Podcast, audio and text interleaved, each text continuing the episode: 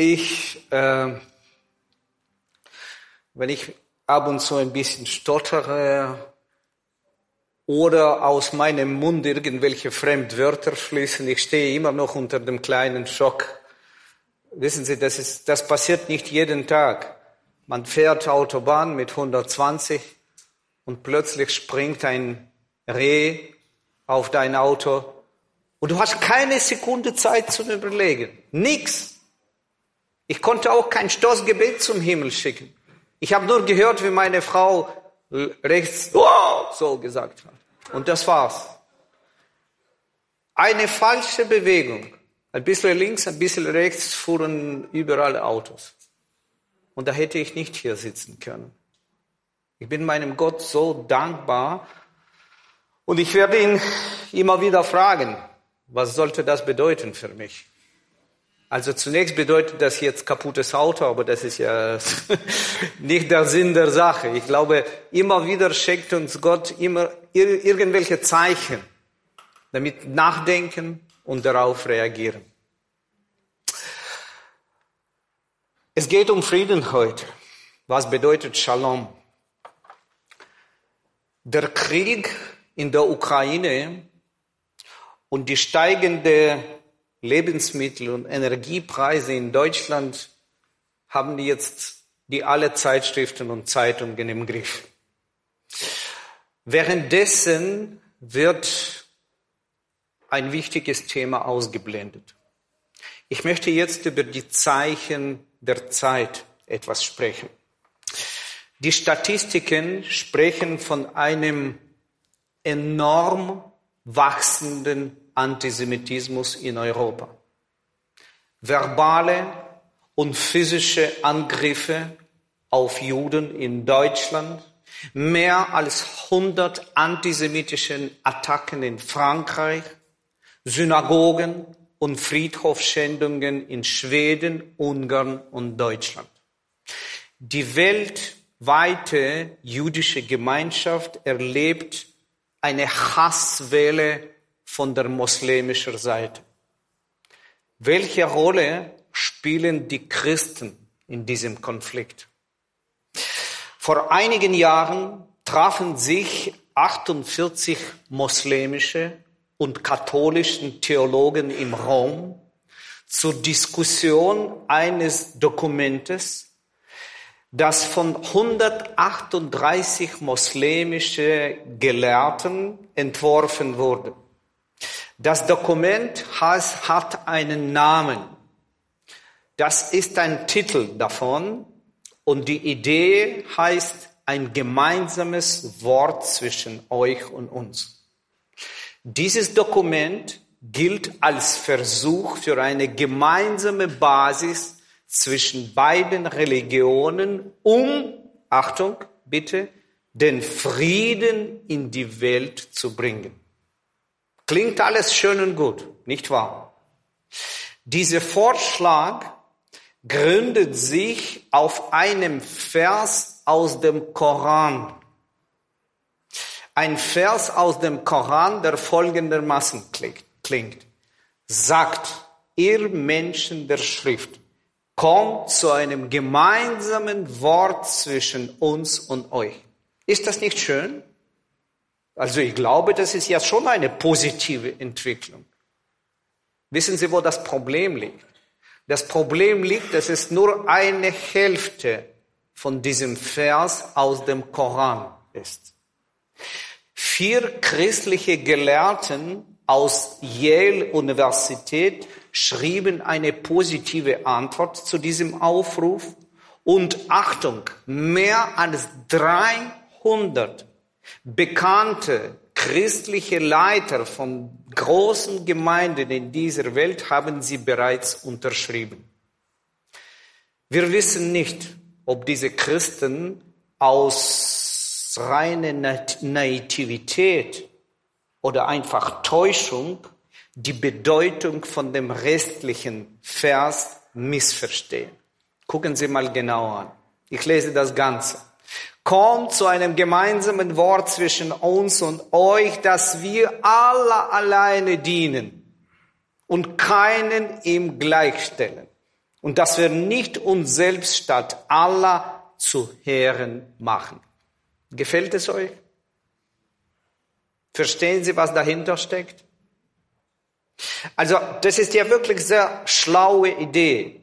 Und ich sage euch warum.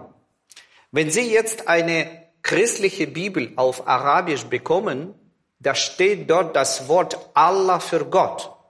Allah ist Gott. Das ist ja nichts Schlimmes. Das ist genauso wie unser Gott, ja. Den gleichen Begriff, aber, aber, ganz anderes Gottesbild. Ganz anderes Gottesbild. Nur ein Blinder kann nicht sehen, dass dieser Aufruf die Identität unseres Gottes verleugnet. So ist es. Wir müssen das klar verstehen.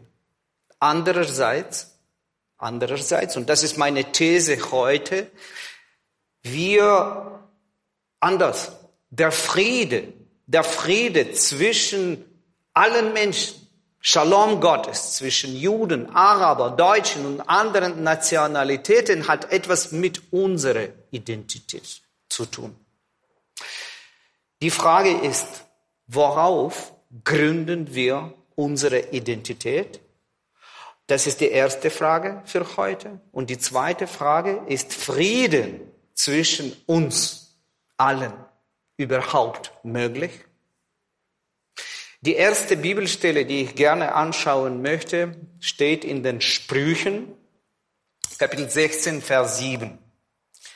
Wenn der Herr mit deinem Tun einverstanden ist, macht er sogar deine Feinde bereit, mit dir Frieden zu schließen. Ich habe mit gelber Farbe das Wort tun unterstrichen. Warum? Ich werde es später noch ausführlicher erklären, aber merken Sie jetzt schon gleich. Biblische Glaube ist eine Tunglaube.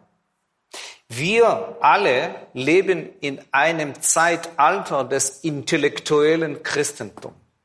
Das ist gegründet nur auf unseren Worten, Glaubensbekenntnisse und so weiter. Der biblische Glaube ist das, was du tust.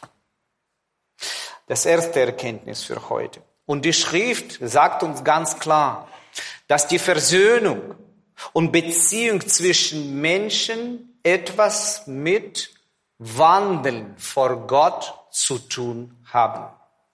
Wenn ich jetzt das Wort Wandeln ausspreche, verstehen Sie jetzt alle, was ich meine? Wandeln. Also ich muss es euch kurz erklären.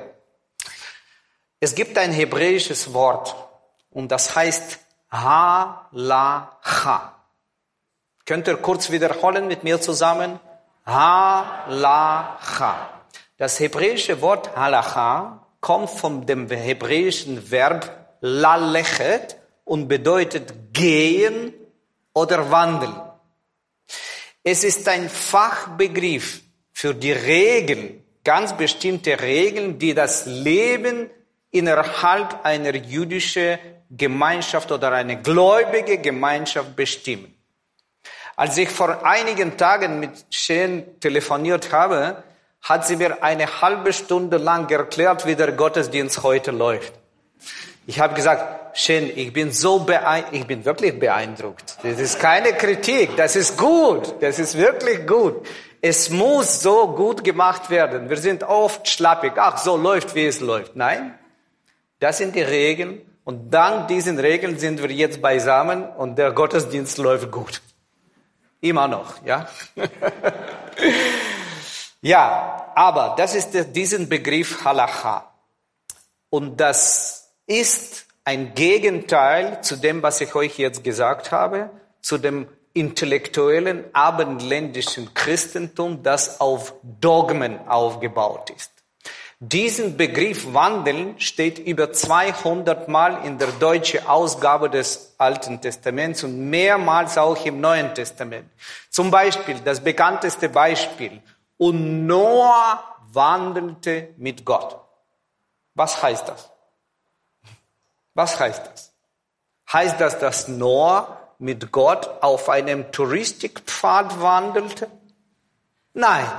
Das bedeutet, dass Noah seine Beziehungen zu Gott in einem bestimmten Lebensstil zum Ausdruck brachte. Auf Hebräisch würden wir sagen, er lebte nach einer Halacha. Jesus sagte, ich bin der Weg, die Wahrheit und das Leben. Seine ersten Nachfolger haben sich genannt, weiß das jemand, wie haben sie sich genannt? Also nicht Christen. Richtig, das Wort Christen kam zuerst in Antiochien von außen. Das war keine Selbstbezeichnung. Sie haben sich genannt Menschen des Weges. Das heißt auf Hebräisch Anashim Haderech. Das bedeutet, dass ihr Wandeln mit bestimmten Regeln verbunden wurde. Ich höre oft Ausdruck de, unter den Christen, ich stehe fest in meinem Glauben. Kennen Sie das? Ich glaube, das ist nicht ganz korrekt. Wissen Sie warum? Weil Glaube ist eine Dynamik.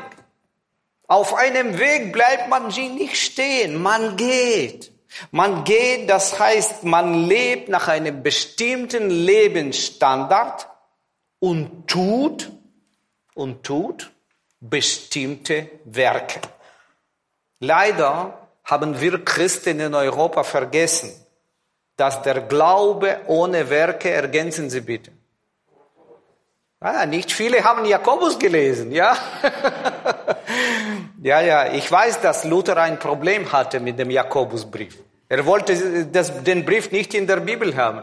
Hat gesagt, das ist für mich zu gesetzlich, ja. Aber gut, wir sind gute Lutheraner alle. Trotzdem mögen wir Jakobus, ja. Zurück zum Thema Frieden. Das nächste, der nächste Bibelvers, Johannes Evangelium, Kapitel 14, Vers 27. Das ist der sogenannte hohe priesterliche Gebet von Jesus. Jesus sagt, zum Abschied gebe ich euch Shalom.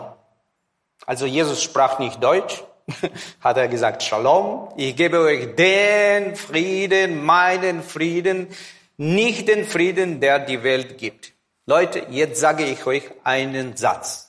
Und ich bitte euch, das irgendwie zu schlucken und zu verdauen. Wenn Sie alles von meiner Predigt vergessen und nur diesen Satz merken, das ist genug. Total genug. Ohne eine tiefe, innerliche Verbundenheit mit Jesus ist jeder Gedanken über Frieden unrealistisch. Ich wiederhole. Ohne eine tiefe innerliche Verbindung mit Jesus ist jeder Gedanken an Frieden unrealistisch. Verstanden? Amen, ich gehe nach Hause. Nein, noch ein bisschen. Ich bin mir bewusst, ich bin mir bewusst, wenn wir mit einer solcher Botschaft in die Welt gehen, ich spreche jeden Tag mit meinen ukrainischen Freunden, die Freunde, die dort so viel erlitten haben, die Freunde, die in Mariupol gelebt haben, in Bucha gelebt haben, sie haben alle diese Städte gesehen. Und ich bin mir bewusst, wenn ich mit solcher Botschaft zu diesen Menschen komme, dann bekomme ich gleich die Frage, wo siehst du Frieden bei uns? Aber das sind die Krisengebieten. Aber nicht nur in den Krisengebieten fragen Menschen, wenn wir ihnen gegenüber das Evangelium, Jesus verkündigen, dann fragen sie, wenn Jesus der Messias ist, wenn Jesus der Herr ist, wo bleibt die Weltfriede? Das ist die Frage von der Gesellschaft an uns.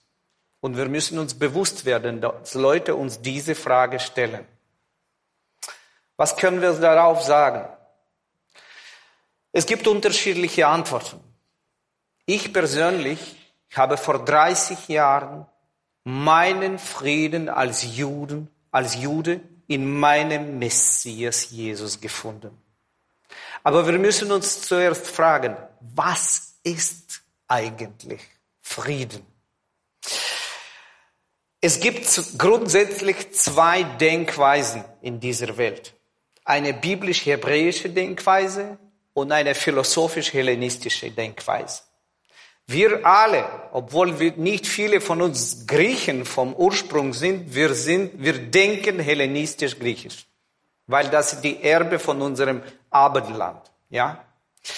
Und unser hellenistischer Verstand versteht Frieden, Achtung, als eine Abwesenheit von Krieg. Kürzlich sagte mir einen, endlich habe ich Frieden mit meiner Schwiegermutter. Wissen Sie, was bedeutete das in seinem Kontext? Endlich schmeißen wir keine Steine aufeinander. Ja? Abwesenheit von Krieg. Nein, nein. Der Shalom Gottes im jüdisch-biblischen Kontext, der Shalom Gottes heißt Ruhe, Sicherheit, Wohlergehen, Gesundheit, Zufriedenheit, Integrität, Wohl, wie heißt das denn auf Deutsch? Ja. Also, ich weiß nicht, ob ich sieben jetzt aufgezählt habe, die Zahl der Vollkommenheit. Ja, auf jeden Fall. Shalom ist viel, viel mehr als nur eine höfliche Diskussion oder, oder Abwesenheit von Krieg. Allerdings wichtig ist Folgendes. Das Neue Testament zeigt uns, dass der Frieden vor allem die Wiederherstellung der Beziehungen mit Gott ist. Unsere Sünden haben diese Beziehungen zerstört. Und Jeshua, Jesus, durch sein Tod und seine Auferstehung hat das wiederhergestellt. Das ist wichtig zu verstehen. Warum? Aus jüdischer Sicht ist Frieden das Ergebnis der Gehorsamkeit gegenüber Gott. Das heißt, das heißt aber, dass der Friede nicht zu denen kommt, die Jesus, den Messias, ablehnen, sondern zu denen, die ihn freudig annehmen. Und Shalom, Shalom meint keinen selbstzufriedenen falschen Frieden, der das Leiden ignoriert, sondern von einem Mitgefühl getragener Frieden, der sich danach sehnt, dass dieser Shalom mit allen Menschen ist, besonders mit denen, denen ich persönlich begegne und auch der Werke tut. Ich betone immer wieder die Werke, weil sie gut sind. Es gibt in der Bibel keinen schrecklichen, ich kenne diesen christlichen Hirngespenst, Werkgerechtigkeit. Dieses Wort gibt es in der Bibel nicht. Gibt es überhaupt nicht. Das ist nur die theologische Vorstellungen von manchen Menschen, ja. Tun, das ist das biblische Glaube. Und diese Frieden, diese Menschen, die Friedensmenschen, selig sind die Friedens fertigen, ja, Friedensfürst, oder wie heißt das in der Bergpredigt? Mensch, ich habe ein Buch geschrieben über die Bergpredigt und jetzt habe ich deine Seligpreisung vergessen. Selig sind die Friedens... Danke, Friedfeld.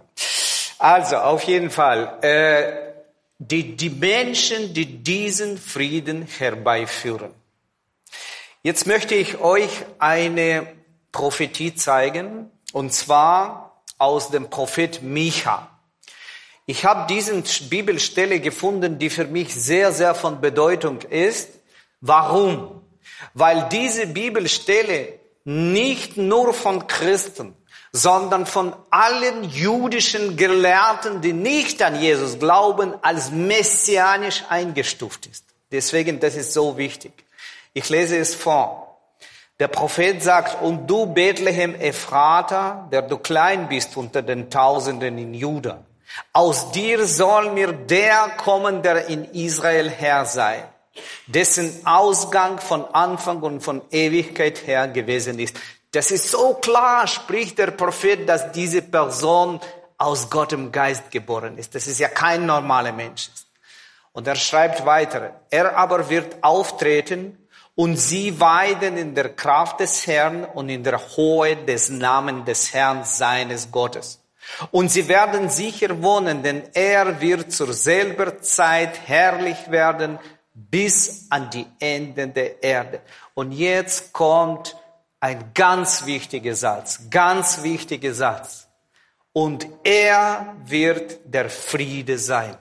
Eine personifizierte Friede. Es geht um Jesus, es geht um unser Messias. In ihm haben wir diesen Shalom, diesen Frieden. Und das ist der einzige Weg, um den Frieden, den echten Frieden, den Shalom mit anderen Menschen aufbauen. Ja, die endgültige Weltfriede liegt in der Zukunft. Und ich bin sicher, wenn Jesus zurückkommt, wird jede Feindseligkeit ein Ende haben. Ich habe gestern mit meinem ukrainischen Freund telefoniert und er hat so viel Verbitterung gehabt. Wir haben am Telefon miteinander gesprochen. Ein gläubiger Mensch, ein Christ. Aber er steht jetzt unter dem totalen Druck, unter dem totalen Schock. Und ich habe mich gewagt, am Ende des Gesprächs, bevor wir miteinander gebetet haben, habe ich ihm gesagt, glaubst du, dass in der nächsten Generation deine Kinder mit russischen Kindern zusammenspielen? Er hat gesagt, nein, kann ich mir nicht vorstellen. Und dann habe ich ihm eine Geschichte erzählt. Eine Geschichte aus meinem Leben, das ich in diesem Buch beschrieben habe, wie ich einen ehemaligen Nazi begegnet habe. Vier von meinen Verwandten liegen in einem größten Vernichtungsstätte in Babi Yar, getötet, ermordet von den Deutschen. Und ich bin in diesem Moment, ich konnte diesem Menschen nicht meine Hand geben, weil ich dachte, ich verrate meine Verwandte, die umgekommen sind. Und dann hat mir Gott diesen Impuls gegeben, und ich konnte ihm meine Hand geben. Leute, das sind die Erlebnisse, die ich hier aufgeschrieben habe. Und ich habe dem Mann gesagt, ich glaube an das Licht am Ende des Tunnels. Und das ist die Botschaft, die wir in der Welt tragen müssen. Nicht, nichts anderes, keine Feindbilder aufzubauen. Das ist ja unproduktiv. Die Frage ist die, jetzt stelle ich euch eine Frage. Was denken Sie? Wo demonstriert sich der Friede? Wo manifestiert sich der Friede in der Zwischenzeit zwischen dem ersten und zweiten Kommen Jesu? War keine rhetorische Frage. Reden Sie mit mir. In der Gemeinde. Im Leben seiner Nachfolger. Das ist das Ort, wo der Friede manifestiert sein muss. Und ich muss euch ganz ehrlich sagen, ich lebe seit 30 Jahren in Deutschland. Ich konnte so viele gemeinsame Gottesdienste mit meinen arabischen Freunden erleben, mit den Deutschen. Das ist dieses Frieden, die Gott uns schenkt, der Friede, der, der alle Vernunft übersteigt. Jetzt noch einen Punkt. In meinem Gespräch mit vielen Christen habe ich festgestellt, die Menschen haben Angst, wenn sie ihr Leben Jesus zum 100 Prozent überliefern, dann verlieren sie ihre eigene Identität. Ich weiß nicht, ob Sie mit diesem Gedanken konfrontiert haben, aber ich denke, das ist sehr wichtig, dass wir jetzt miteinander das besprechen. Was passiert mit unserer Identität, wenn wir unsere Herzen für Jesus öffnen? Die Bibel gibt uns eine parade, konkrete Antwort auf diese Frage. Schauen Sie bitte den Vers in Philippa 4, Vers 7, ja? Und der Friede, der Shalom Gottes, der alles Verstehen übersteigt, wird eure Herzen und eure Gedanken, schauen Sie mal her, Herzen und Gedanken, was ist das? Das ist ja unsere Identität, das ist nichts anderes als unsere Identität. Bewahren in der Gemeinschaft mit Jesus Christus, bewahren. Das ist unsere echte Identität. In ihm, in Jesus haben wir der wirkliche Identität, die Gott uns gibt. In unserem irdischen Leben bleiben wir immer noch Russen, Ukrainer, Araber, Chilener und Juden. Aber in Jesus haben wir die höchste geistliche Identität. Er hat uns diese Identität gegeben. All denen aber, die ihn aufnahmen und an seinen Namen glaubten, gab er das Recht. Halleluja. Gottes Kinder, Kinder, ich sehe die Kinder von mir, Gottes Kinder zu werden. Darf ich euch kurz äh, zum etwas auffordern? Das ist ja ein spontaner Gedanke, aber das wäre so toll, wenn wir jetzt einfach unserem Nachbarn in die Augen schauen und sagen, hallo Gottes Kind. Ich freue mich, dass du Gottes Kind bist. Mach das bitte. Ah, ich finde es so toll. Ich finde es so toll. So eine Großfamilie haben wir. Schauen Sie mal. Wir haben unser Papa im Himmel und so viele Kinder. Ai, ai, ai, ai, ai. Ich habe nur eine einzige Tochter, ja. Aber wir haben so viele Kinder. Leute, äh, ich weiß nicht, die Personen sagen euch wahrscheinlich nicht viel. Doch, doch, manche schon. Schauen Sie, das ist einer der meinen besten arabischen Freunde. Er wurde im Hass zu Juden aufgezogen. Und als er zu Jesus kam, das ist eine Geschichte für sich, ein arabischer Mann aus Damaskus, er hat sein Herz, du kennst ihn auch, oder? Der hat mit uns zusammen studiert, der Adnan. Doch. Äh, er hat sein Herz für Jesus geöffnet. Wissen Sie, ich habe mit ihm zusammen mehrere Projekte gemacht. Und dann habe ich einmal so einen Zettel zusammengefasst über unsere Freundschaft, über unsere Geschichte. Vor einigen Jahren stehe ich auf die Königstraße in Stuttgart mit einem Büchertisch und verteile die Traktaten. Und dann kommt auf mich zu einen großen, großen Mann mit orientalischer Herkunft und fragt, was ich hier mache. Ich stottere und sage, ich bin ein, ein, ein Jude. Und er sagt, hallo, ich bin ein Palästinenser. Und ich mache automatisch zwei Schritte nach hinten. Und er sagt mir, hab keine Angst, ich habe keinen Sprenggürtel dabei heute, heute, sagte er. Und dann fragt er mich, warum stehst du hier? Ich sage, ich stehe hier für noch einen Juden. Das hat ihm keinen Spaß bereitet. Ich stehe hier für Jesus, den Messias. Und er war total im Zweifel. Und er hat mir gesagt, wenn du mir ein einziges Beweis bringen könntest, dass zwischen uns ein Frieden sein kann, dann werde ich dir glauben. Gott sei Dank habe ich das Ding dabei. Er ist ein Araber, er ist ein Araber. Ich habe ihm gesagt, du, nimm das bitte und lies. Ich habe mit einem halben Augen beobachten, diesen Mann beobachten. Er saß auf einer Bank und las ganz genau, was hier steht. Ich habe euch auch die Kopien gemacht. Nimm das mit, das liegt auf meinem Tisch. Das vielleicht hat einer oder der andere auch arabische oder muslimische Freunde, denen er das geben kann. Und dann kam er auf mich zu und hat gesagt, wenn das wirklich die Wahrheit, was hier steht, ich möchte das herausfinden, dann möchte ich auch diesen Gott kennenlernen. Das war für mich die großartigste Aussage von einem Palästinenser. Gott verändert uns, dass wir eins werden. So steht es in Epheser 2, Vers 14 bis 16. Wir sind ein Leib, denn er ist unser Shalom, der aus beiden eins gemacht hat. Jetzt eine Frage an euch. Was bedeutet beiden in diesem Fall? Was heißt beiden?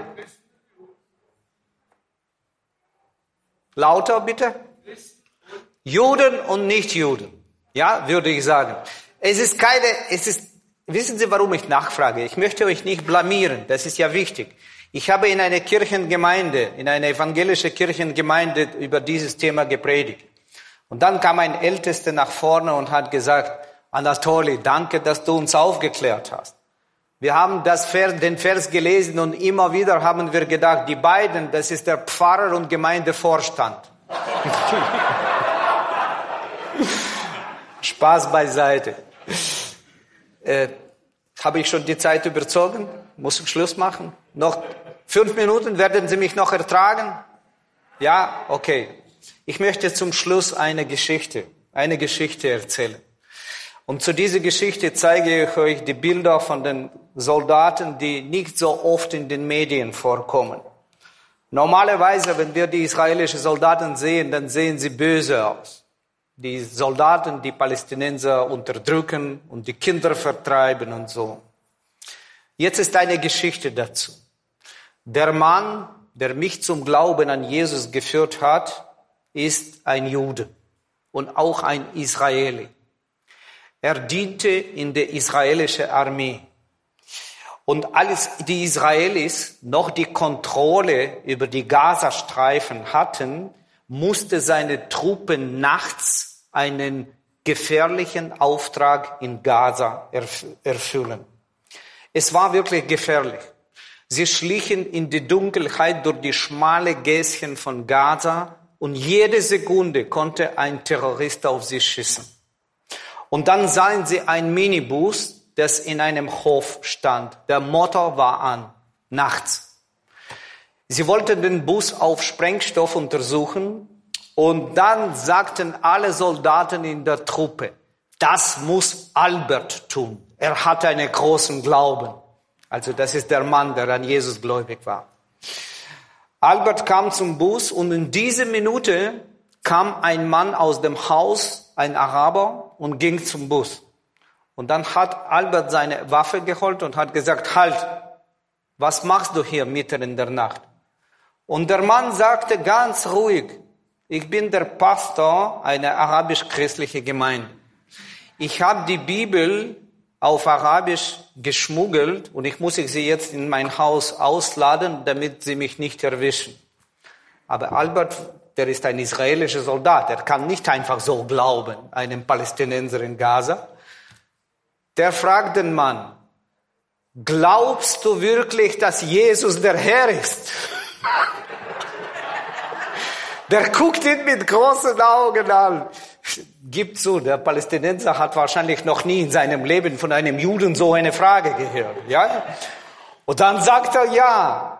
Und dann fragt Albert, äh, glaubst du wirklich, dass durch seinen Tod und seine Auftritt, das ist ja mitten in der Nacht in Gaza, ja, Tod Jesu, Tod und seine Auferstehung, deine Sünde vergeben sind.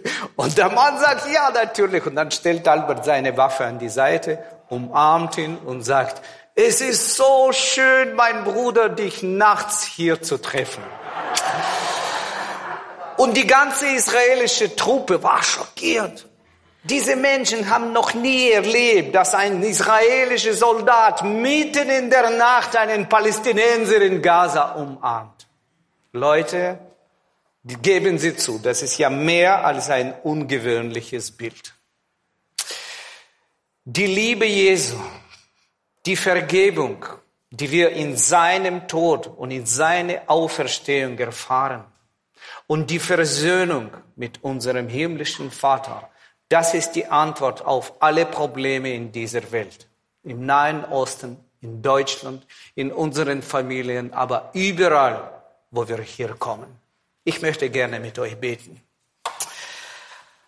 Halleluja. Avino Malkeno, unser Vater, unser König. Ich danke dir ganz besonders für unser Messias dass du deinen Sohn geschickt hast, dass wir Frieden miteinander stiften können. Frieden mit dir und Frieden miteinander.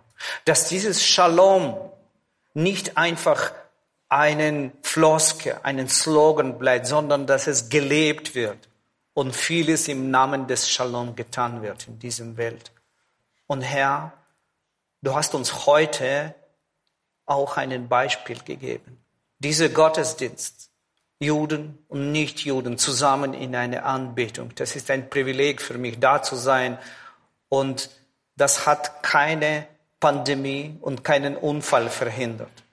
Wir gehören zueinander und das möchten wir heute proklamieren. Von der ganzen Welt, von der unsichtbaren und sichtbaren Welt. Umso mehr danken wir dir, dass du diesen Frieden gestiftet hast. Im Namen Jesu. Amen.